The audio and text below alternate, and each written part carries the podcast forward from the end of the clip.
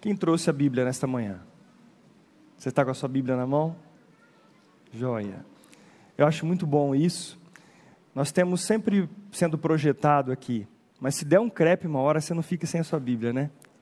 Se der algum problema, você tem a sua Bíblia. O, o, o Walter levantou ali, está no celular, né? É, nós temos a nossa Bíblia em mãos, é sempre muito importante. É, há uma questão na nossa nossa constituição, né, de, e no processo de aprendizado, que a leitura, é, onde você visualiza o texto, tanto a leitura quanto a escrita, que hoje está tá sendo cada vez mais raro, não é? tem um efeito, tem uma ação, não só motora, mas também neuromotora, e influenciando na aprendizagem. De formas que você, se você tem o teu texto em papel, e você está olhando um versículo, você não olha somente aquele versículo, você está olhando os versículos que estão à volta. Né? Diferente numa tela de celular, uma tela de computador, talvez você não consiga ter uma visão mais ampla. Mas nesta manhã, eu gostaria de compartilhar com os irmãos e terminar essa sequência que nós temos feito em Efésios. Começamos no capítulo 5 e Hoje terminamos no capítulo 6. Começamos ali falando sobre ser cheios do Espírito Santo, lembrando que o apóstolo Paulo está falando na igreja de Éfeso, é, está instruindo aqueles irmãos quanto à vida comum na sociedade em que estão inseridos, pelo testemunho de Cristo em suas vidas e ele fala em alguns pontos bem específicos sobre ser cheio do Espírito Santo e não cheio de bebida, de álcool, mas do Espírito Santo. E ele fala sobre adoração, falando entre vós com salmos, entoando, adorando ao Senhor. E essa vida, essa, esse perfil que nós vemos desta vida cristã, ela não acontece somente em comunidade, mas também fora dessas quatro paredes, na vida diária. Então o apóstolo Paulo ele exorta a igreja que percebam o que está acontecendo à sua volta. A malignidade deste mundo. Desper, despertem para uma vida inteiramente entregue nas mãos do Senhor. Hoje nós vimos duas vezes o mesmo texto, foi de propósito, quando ali na, no texto de Salmos, nós vemos sobre o coração entregue ao Senhor, e ele diz: do nosso Salvador, o Salmo 28, 6 e 9.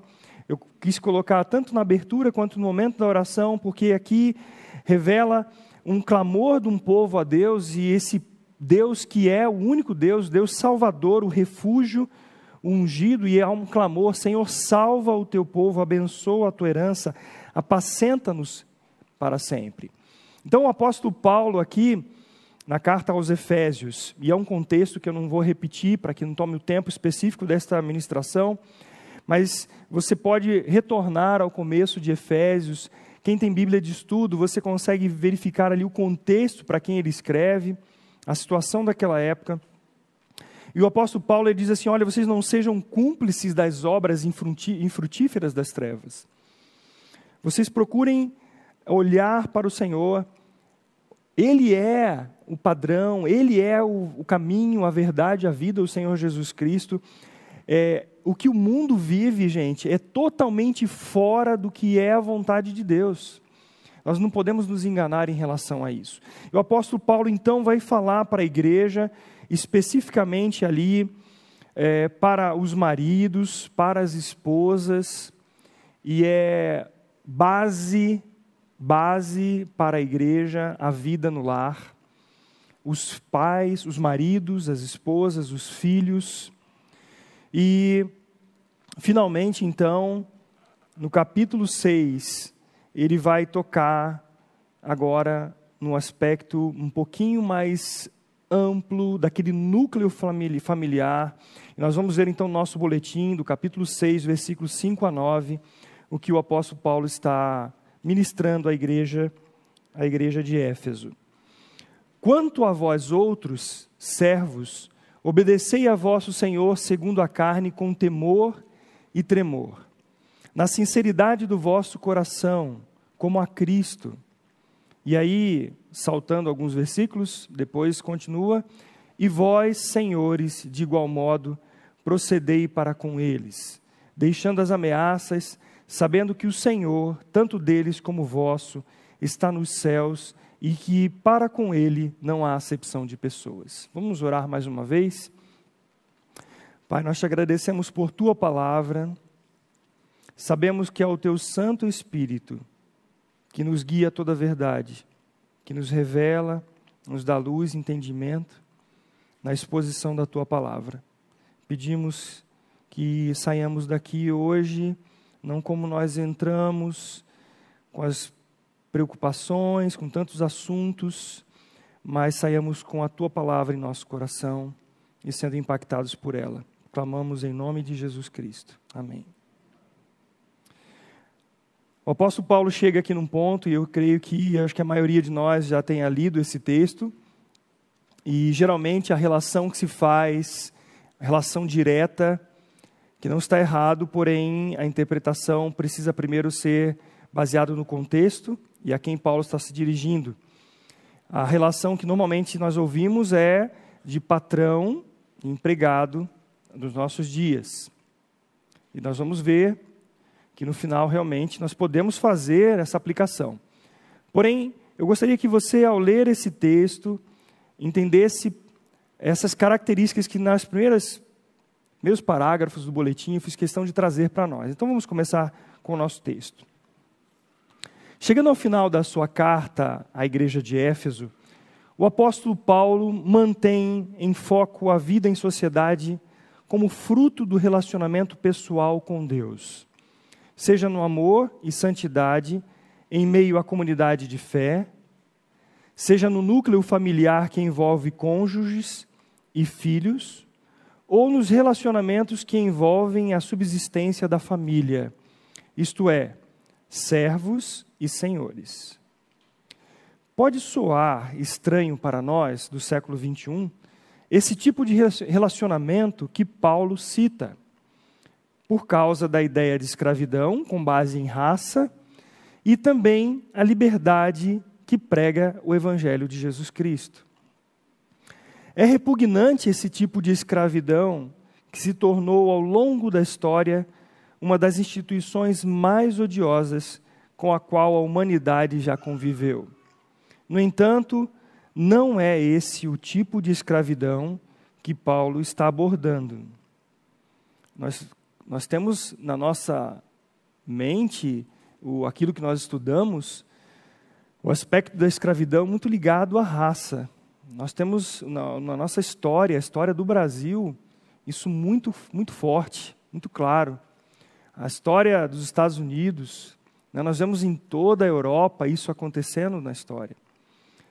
Então, para nós, a nossa, a, o nosso conceito de, de escravidão ela está ligado principalmente à questão de raça, não é? E aí nós temos uma algo muito antagônico, a escravidão e o evangelho do Senhor Jesus Cristo. E de repente nós encontramos na palavra de Deus algo relacionado à escravidão. E como nós lemos, qualquer tipo de escravidão ela é odiosa. Mas nós sabemos que em nossos dias isso ainda acontece. A escravatura na sociedade judaica, ela é tão antiga quanto a própria nação de Israel. Moisés indica o espaço significativo que tinha a escravidão ao dedicar instrução nos livros de Êxodo, capítulo 21, de 1 a 11, e Levítico 25, de 39 a 55, fazendo distinção entre israelitas e estrangeiros. Posteriormente, tal instituição foi gradativamente regulamentada por, por outras leis, particularmente as de Deuteronômio 15, de 12 a 18, e 21, de 10 a 14. As, as leis acerca das, dos escravos, está lá em Êxodo 21, eu acho interessante que você, numa oportunidade, faça como eu precisei fazer também, eu fui estudar para trazer um pouco mais de detalhes para os irmãos hoje, fui estudar sobre a escravatura é, tanto no período de Israel, quanto também no período romano, do, do Império Romano. E esses textos, eles esclarecem para nós esse contexto de Israel.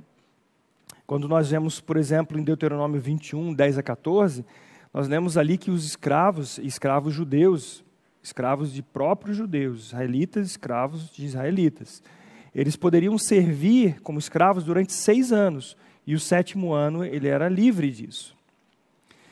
Então, tal como em outras sociedades, também aqui a escravatura, em sentido é, estrito, era uma instituição essencialmente internacional. Acontecia isso em todos os povos. Chegou mesmo a ser proibido por lei que um israelita ele fosse tratado como escravo por outro israelita. Você vê lá em Levítico, capítulo 25.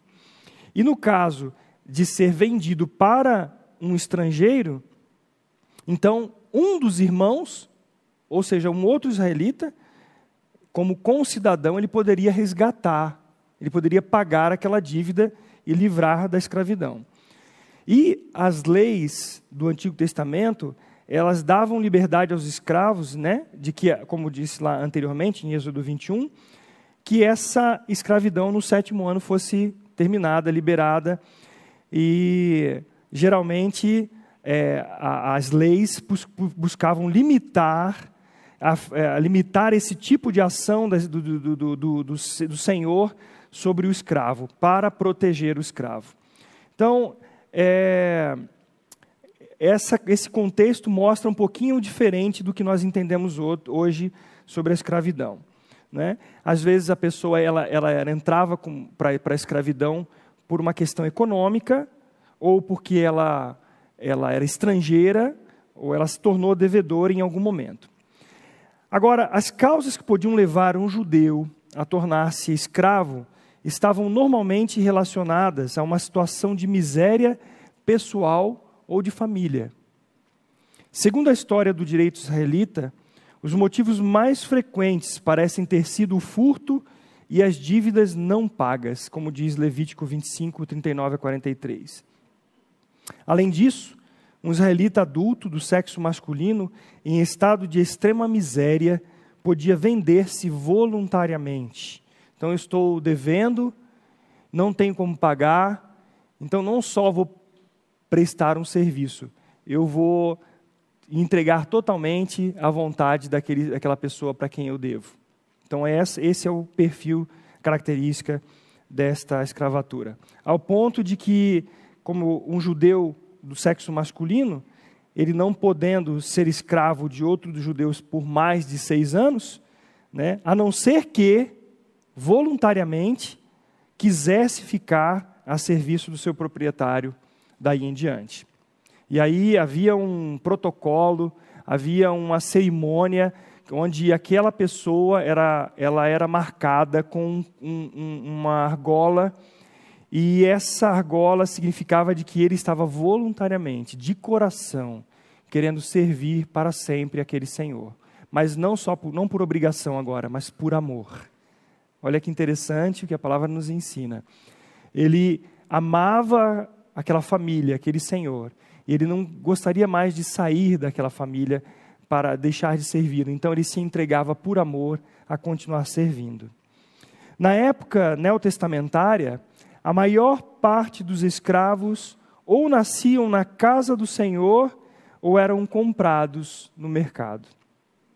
A palavra dulos quando eu estou citando essa palavra dulos, eu falei neotestamentária, é o Novo Testamento, e aí nós temos as palavras em grego. Né? Em sentido estrito, essa palavra dulos significa escravo. Alguém que alienou a sua liberdade e que coercitivamente está sob o poder e a dependência de outro. Paulo emprega o termo kyrios para senhor, aquele a quem uma pessoa ou coisa pertence, sobre o qual ele tem o poder de decisão. Então, nós temos essas duas palavras, tanto dulos como kyrios, né, simbolizando servo, escravo e senhor. Essa palavra dulos, ela pode ser traduzida como escravo, mas também algumas vezes como servo ou criado. Então aí depende de você ver a origem ali da palavra que para nós é traduzida como servo, né? Você vê que palavra que está sendo usada ali. E muitas vezes é, refere-se a pessoas que tinham um nível surpreendente de educação. Não quer dizer que a pessoa era uma pessoa inculta.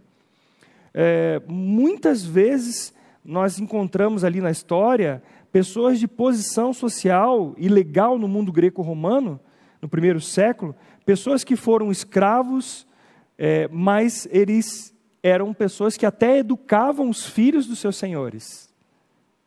Então aí você pode ver a diferença do que nós encontramos hoje. Agora, aqueles que eram desde o nascimento, por toda a vida ou por causa de, da, da raça, era uma outra característica. É, chega a história a dizer do jurista romano Gaio, no século II, ele afirmou que a maioria dos escravos eles eram prisioneiros de guerra e que teriam sido executados se eles não tivessem admitido ser escravos.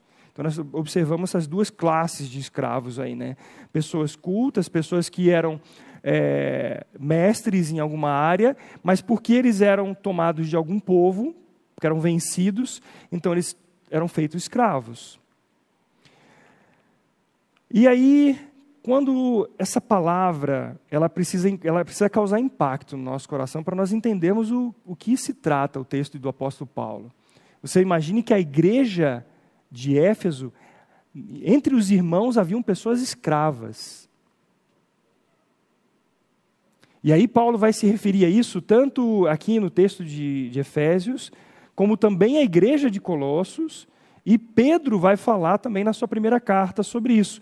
Na primeira carta de Pedro, capítulo 2, versículo 18, Pedro diz assim: Servos, sede submissos com todo o temor ao vosso Senhor.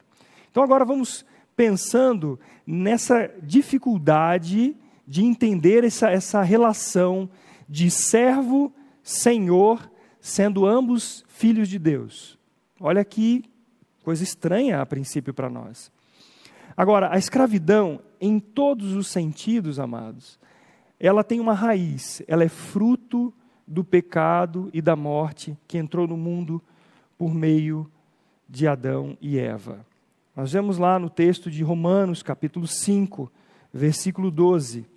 Eu quero abrir, abrir com vocês o texto de Romanos, capítulo 5, versículo 12. Portanto, assim como por um só homem entrou o pecado no mundo, e pelo pecado a morte, assim também a morte passou a todos os homens, porque todos pecaram.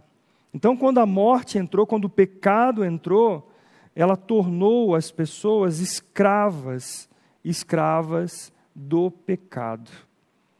A morte passou a todos, e essa morte para Deus levou a todos que fossem feitos escravos do pecado. Esta é a realidade. Com isso, a morte passou a todos os homens, assim como a escravidão.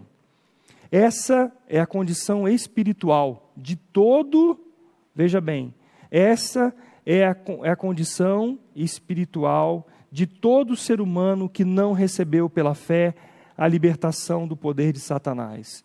O texto de João 8, 34 a 36 diz: Replicou-lhes Jesus: Em verdade, em verdade vos digo, todo o que comete pecado é escravo do pecado.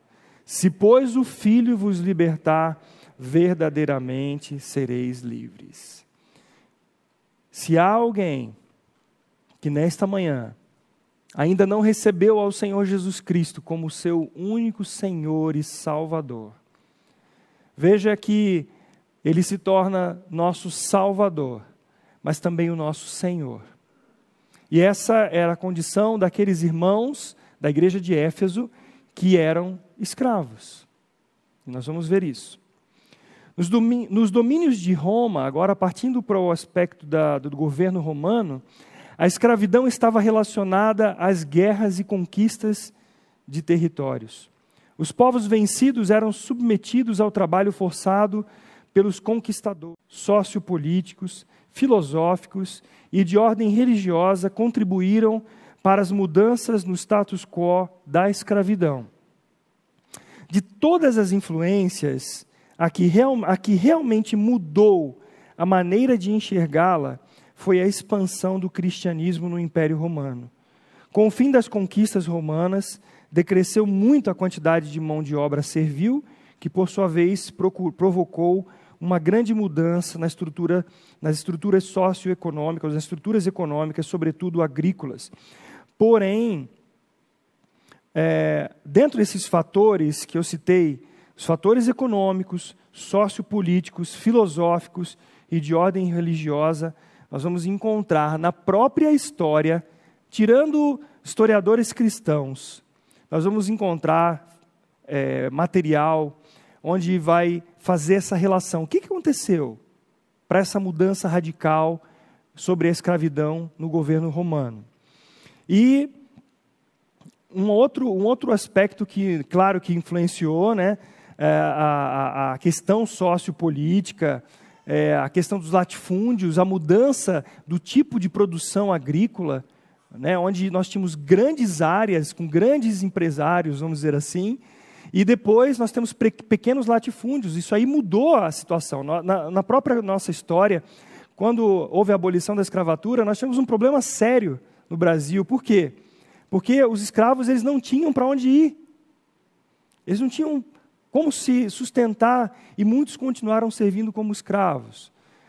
Mas ali houve uma mudança que contribuiu, em certo ponto, para que esses escravos pudessem produzir e viver é, trabalhando, mas não mais escravos.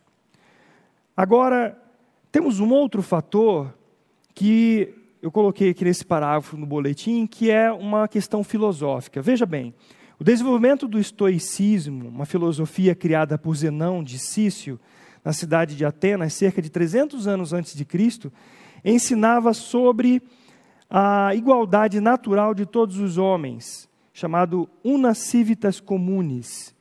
E pelo menos a partir do primeiro século antes de Cristo, sobre a dignidade dos escravos e a fraternidade humana. No entanto, esse pensamento filosófico ele permaneceu apenas no âmbito da filosofia e não chegou ao nível da consciência social e das instituições jurídicas. Então, o autor desse, desse material que eu fui pesquisar, ele fala que esse foi um dos fatores, porém um fator que não chegou lá no chão de fábrica, não chegou a atingir a sociedade realmente, ficou no âmbito mais intelectual e nem nas instituições jurídicas. Então veja que aqui nós temos alguns fatores acontecendo na sociedade romana, na época de, da, da, da escrita de Paulo aos Efésios, Porém, esse não, esses não são os fatores preponderantes. E olha a beleza do evangelho, a beleza do cristianismo naquela sociedade. O fator mais influente foi, sem dúvida, o cristianismo, que não objetivava atingir somente uma pequena elite culta, mas alcançar todo o povo, transformando a vida e a norma pessoal e social do agir. Por isso, a sua propagação no império determinou uma notável mudança na consciência social e teve, sobretudo no século IV, grande repercussão no direito romano. Isso é hoje absolutamente inegável. Como diz esses dois autores, Anacleto é, Gonçalves de Oliveira, ele tem um coautor junto com ele, que eu não coloquei aqui, autor do material chamado, um texto chamado Cristianismo e a Escravatura no Império Romano. E é essa maravilha que o mundo não admite que Cristo fez na humanidade. Mudar as relações sociais. Mudar esse contexto. Nosso país, quantas instituições evangélicas, cristãs, foram implantadas, por exemplo, hospitais, nós temos aqui em Londrina a Santa Casa, o Hospital Evangélico. Não vamos discutir aqui o que isso depois derivou.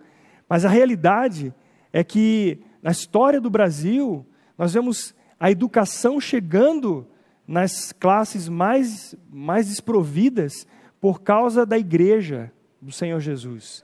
Hospitais, abrigos, é, atendimento à terceira idade, a pessoas que estão já largadas na rua. Hoje nós temos aqui a Casa Verde, a Missão Vida. São ações por meio do Evangelho que alcançam a sociedade. E naquela época isso aconteceu também de uma maneira maravilhosa.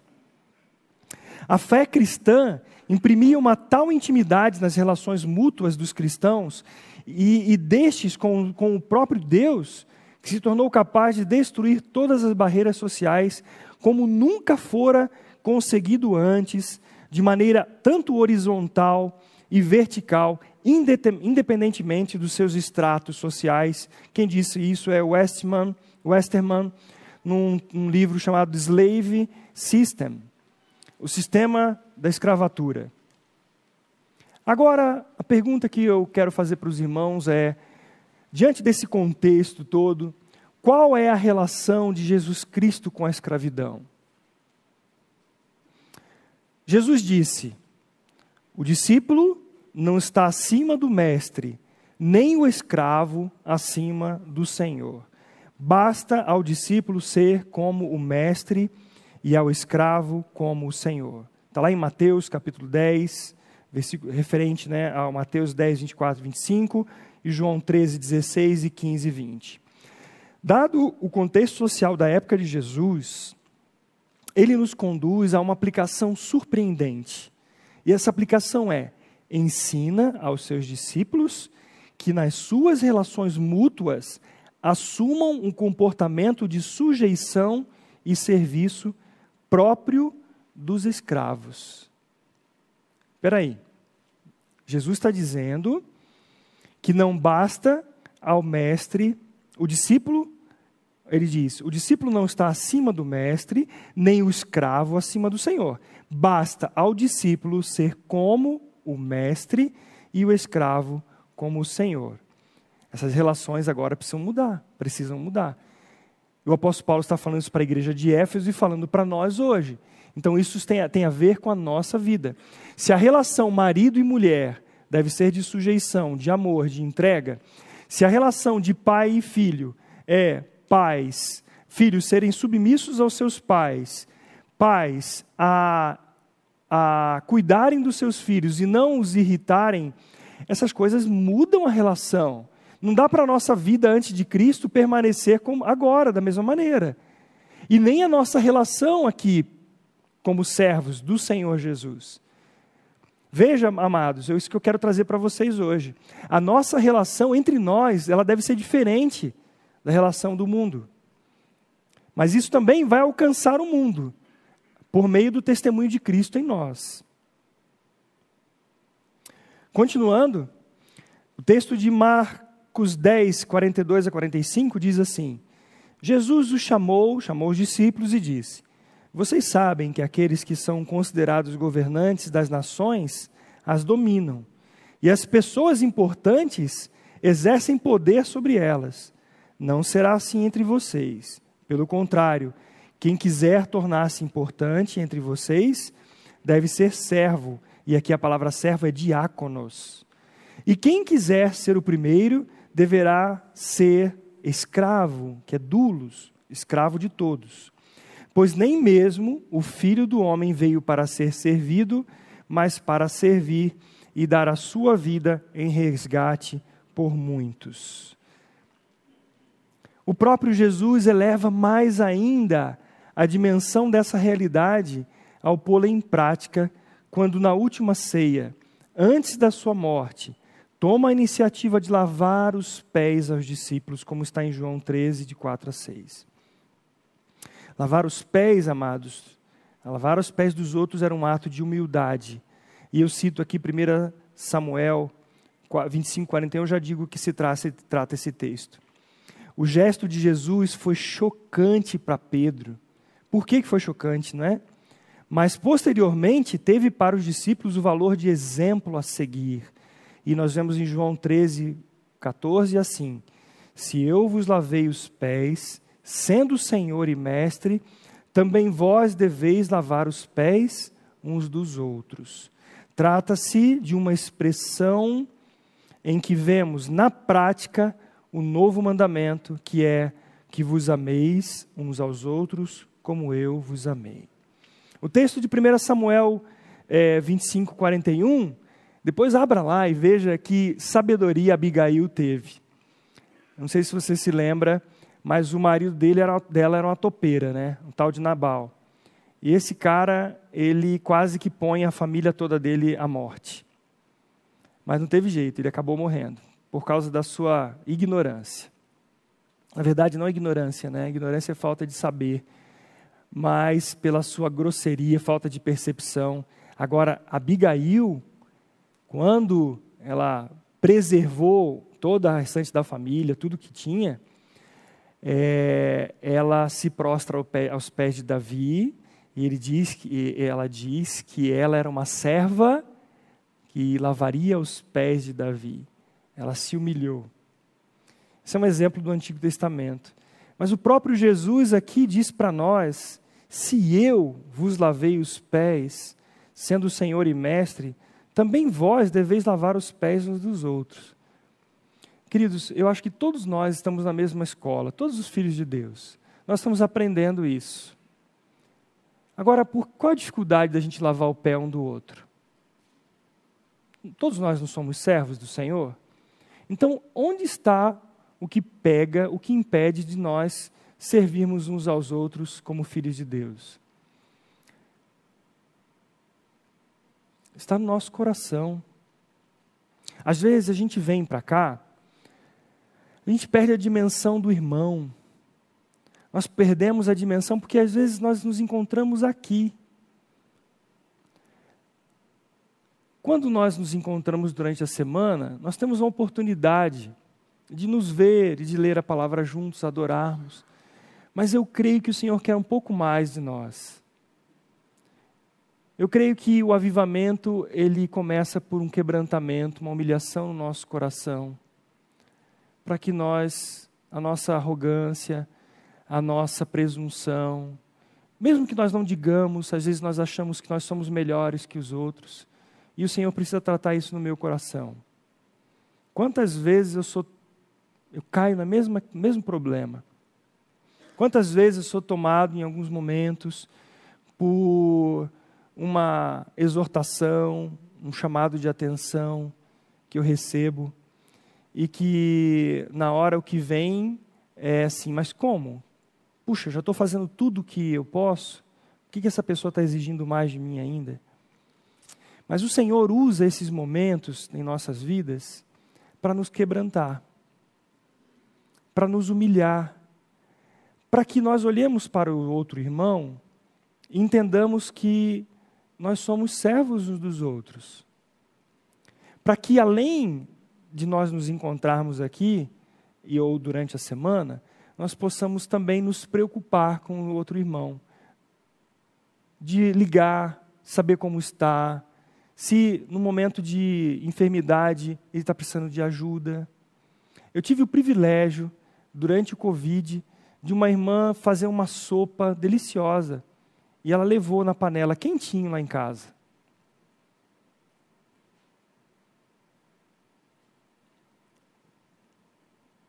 Infelizmente, nós estamos num século da correria, do hiperativismo. A gente tem muita coisa para fazer, mas é para nós. E nós nos esquecemos dos outros. Uma igreja que lava a pé um dos outros é uma igreja que cresce na unidade. É uma igreja que o mundo vê e fala assim: esse pessoal é diferente. Porque eles amam uns aos outros, eles cuidam uns dos outros. que está faltando para a gente? O que está faltando para que o mundo veja mais Cristo em nós? O mandamento que os discípulos puseram em prática, na medida em que, como dulos, como servo, eles renunciam a si próprios e se colocam ao serviço incondicional dos outros.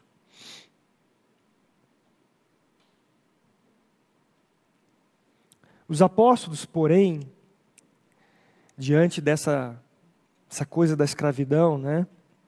E eu quero voltar a esse contexto.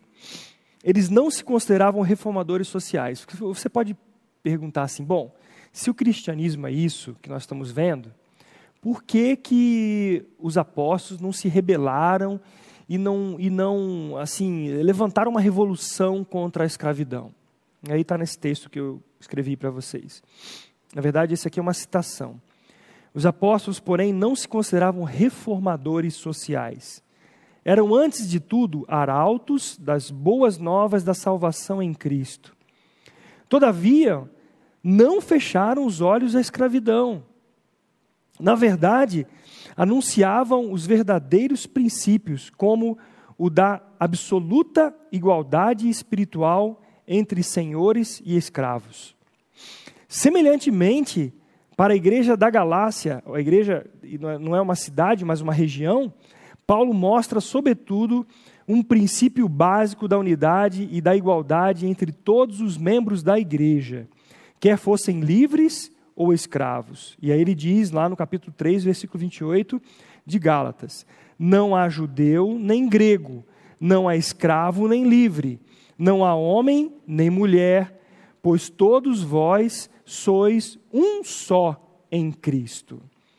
Quando uma pessoa era batizada, como marca da entrada na comunidade cristã, todas as diferenças religiosas, sociais e naturais próprias do homem velho deveriam desaparecer. O apóstolo Paulo chama atenção para o fato de que a relação entre escravos e senhor está ligada somente à esfera das coisas terrenas. A expressão senhores, segundo a carne, está lá no versículo 5 do capítulo 6 de Efésios, supõe o relacionamento espiritual do qual Cristo é Senhor. Com relação aos versículos 5 e 7, a obrigação da obediência do servo deveria ser oferecida na sinceridade do vosso coração, o que significa com realismo, sem duplicidade e fingimento, mas com temor e tremor. Aqui essas palavras não dão a entender que transmitiam terror servil, mas o caráter de quem possui o verdadeiro sentido de responsabilidade, procurando cumprir todas as tarefas do servo. Então veja bem, eles eram irmãos em Cristo, e Paulo está dizendo assim: vocês são é, senhores e servos segundo a carne. Agora, espiritualmente, vocês são servos do Senhor Jesus, são irmãos. Diante do contexto da escravidão naquela época, Paulo vai dizer isso.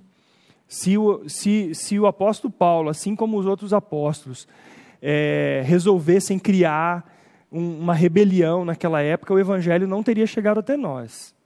Ele seria só um mar de sangue. Então, veja que o Senhor tem a maneira dele agir.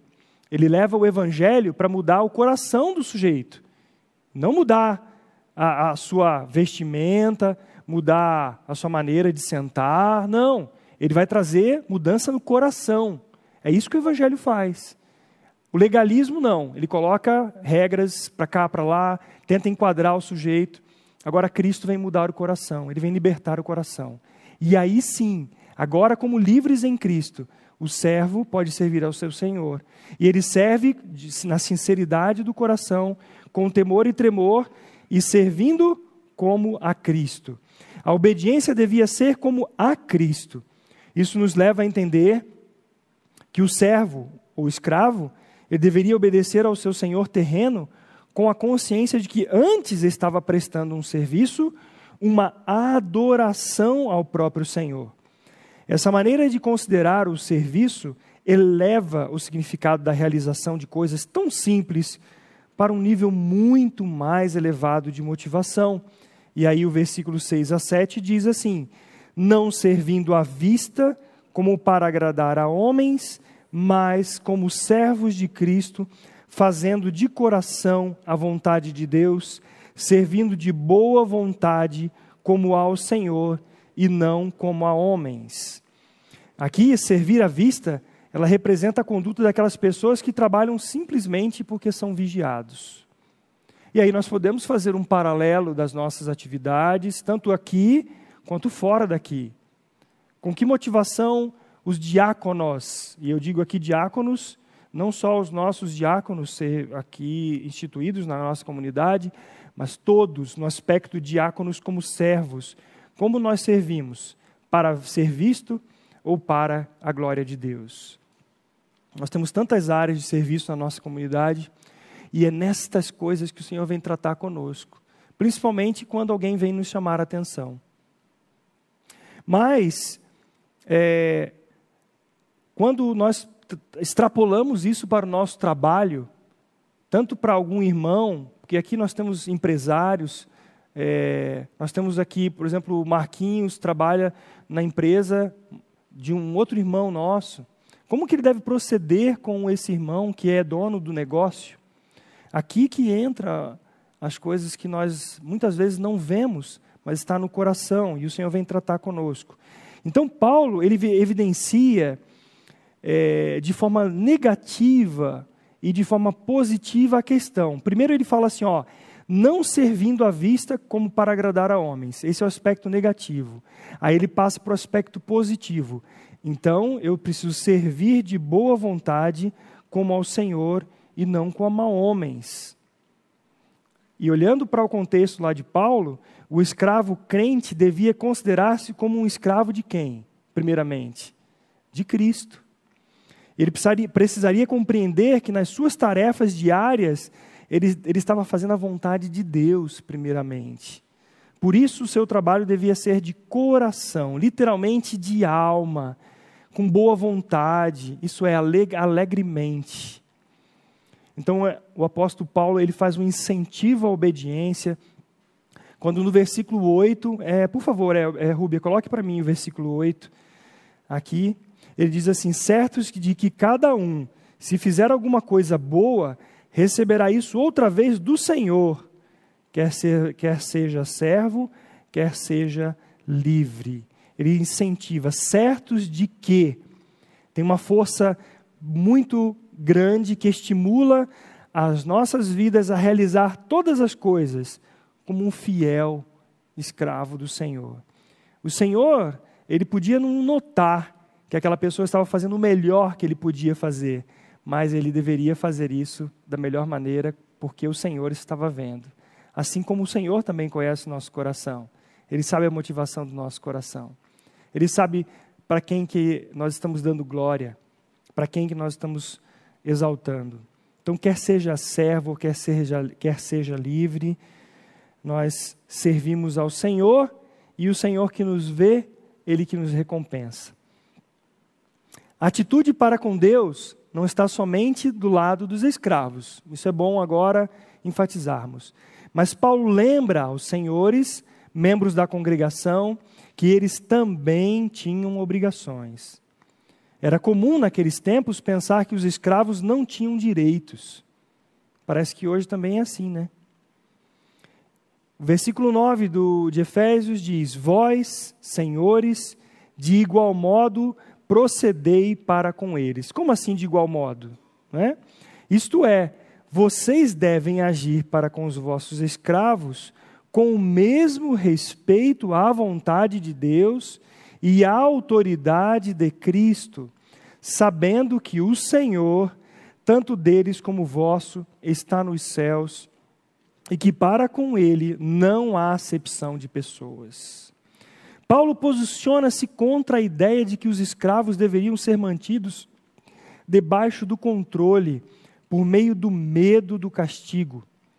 Essa prática não deveria fazer parte do tratamento que os irmãos senhores deveriam dar aos irmãos escravos. Ao contrário, deveriam ser tratados com respeito e bondade, jamais com violência. Eles eram responsáveis diante de Deus pelo modo como tratavam seus escravos. Paulo os exorta nesses termos, sabendo que o Senhor, tanto deles como vosso, está nos céus. Tanto eles como seus escravos ajoelhavam-se e adoravam diante do mesmo Senhor, que não faz acepção de pessoas. Não havia, ou melhor, não há no Evangelho essa distinção. Nós somos um em Cristo. E Paulo chama a atenção de que na, na, no encontro da igreja, na ceia, Aqueles que eram senhores, eles deixavam seus trabalhos e iam para a ceia. Mas aqueles trabalhadores, os escravos, eles tinham que permanecer até mais tempo. Eles chegavam geralmente atrasados nessa reunião. E quando chegavam, a comida já tinha sido mexida, sobravam poucas coisas, e não estava acontecendo esse olhar de irmãos. E nós temos aqui irmãos que têm mais posses, outro me, outros menos, mas uns que estudaram mais, outros estudaram menos. E qual é a diferença entre nós? Não pode haver. Diante do Senhor, todos nós somos servos do único Senhor, o Senhor Jesus Cristo. Então a carta que raramente é citada nesse contexto, nesse assunto, é a carta de Filemão, por exemplo. Olha o que, que Paulo fala. Filemão é um irmão em Cristo, e ele fala a respeito do proprietário de escravos. E ele fala para Onésimo, né? Ele era um fugitivo. É, esse fugitivo que foi se encontrar depois com Paulo e creu no Evangelho. E, na verdade, Paulo então escreve uma carta, porque Onésimo, depois que ele fugiu de Filemão, ele tornou-se um cristão, ele foi feito um cristão. E aí Paulo ele intercede por esse escravo para dizer assim para Filemão, olha, Onésimo, ele antes era só seu escravo, Agora, ele é um irmão em Cristo. Você deve tratá-lo como um, um irmão. Não castigue por ele ter fugido, porque quando ele fugiu, ele não conhecia Cristo ainda. Agora ele é um filho de Deus. Se as Escrituras realmente fossem a favor da escravidão, o que se esperaria que Paulo dissesse aqui então? Né? O que, que Paulo poderia fazer, falar? Surpreendentemente, Paulo ele instrui os nossos, as nossas vidas e a vida daqueles irmãos, a que nós andemos de maneira agradável ao Senhor, considerando uns aos outros como servos e servindo uns aos outros. Em outras palavras, Paulo ele está nos ensinando que a escravidão foi anulada, essa relação senhor e escravo foi anulada por meio de Cristo e que agora nós podemos ter uma relação de irmão com irmão e não de escravo e senhor. Nós somos libertos pelo Senhor. Nós é, somos ex-escravos. Nós somos libertos em Cristo Jesus. Se o apóstolo Paulo se dirige a escravos e a senhores nesses termos, como devemos nós agir sendo de livre vontade, empregados remunerados pelo trabalho e patrões possuidores do negócio, que voluntariamente fazem um contrato? Certamente, tudo o que é dito aqui acerca do serviço do escravo, assim como da atitude do Senhor, enfim, daqueles que vivem debaixo do senhorio de Cristo, deve aplicar-se com maior intensidade sobre nossas vidas. Como eu disse no início, geralmente se faz uma transposição, uma aplicação direta de todo esse contexto para o trabalho nosso, patrões e empregados. Mas vocês viram que é muito mais que isso? Muito mais que isso. Primeiramente, no nosso âmbito como irmãos, todos nós, servos do Senhor, que precisamos lavar os pés uns dos outros. Em segundo plano, entendendo que a, no, nosso, no nosso relacionamento é, dentro de empregado e patrão, mesmo não sendo cristãos, nós somos servos do Senhor. E aquilo que nós fizermos no, no meio secular, nós fazemos também para a glória de Deus. Que triste nós vemos muitas vezes pessoas dizerem assim: ah, fulano, eu preciso, preciso de um, preciso de uma área, um profissional de tal área. Fulano, o que, que você acha? Ah, não, fulano é crente. Não dá. Isso é muito triste. Porque esses testemunhos são de pessoas que estão servindo a si próprios e não ao Senhor. Que o Senhor nos dê graça de nós sermos sal e luz na sociedade que nós vivemos, sendo servos do Senhor, glorificando ao Senhor. Seja você um funcionário público, seja você um empregado de alguém que é irmão em Cristo, ou empregado de alguém que não é um irmão, daquele patrão chato, daquela pessoa que é dura o tempo inteiro. Que o Senhor nos dê graça de servirmos a Ele, somente a Ele.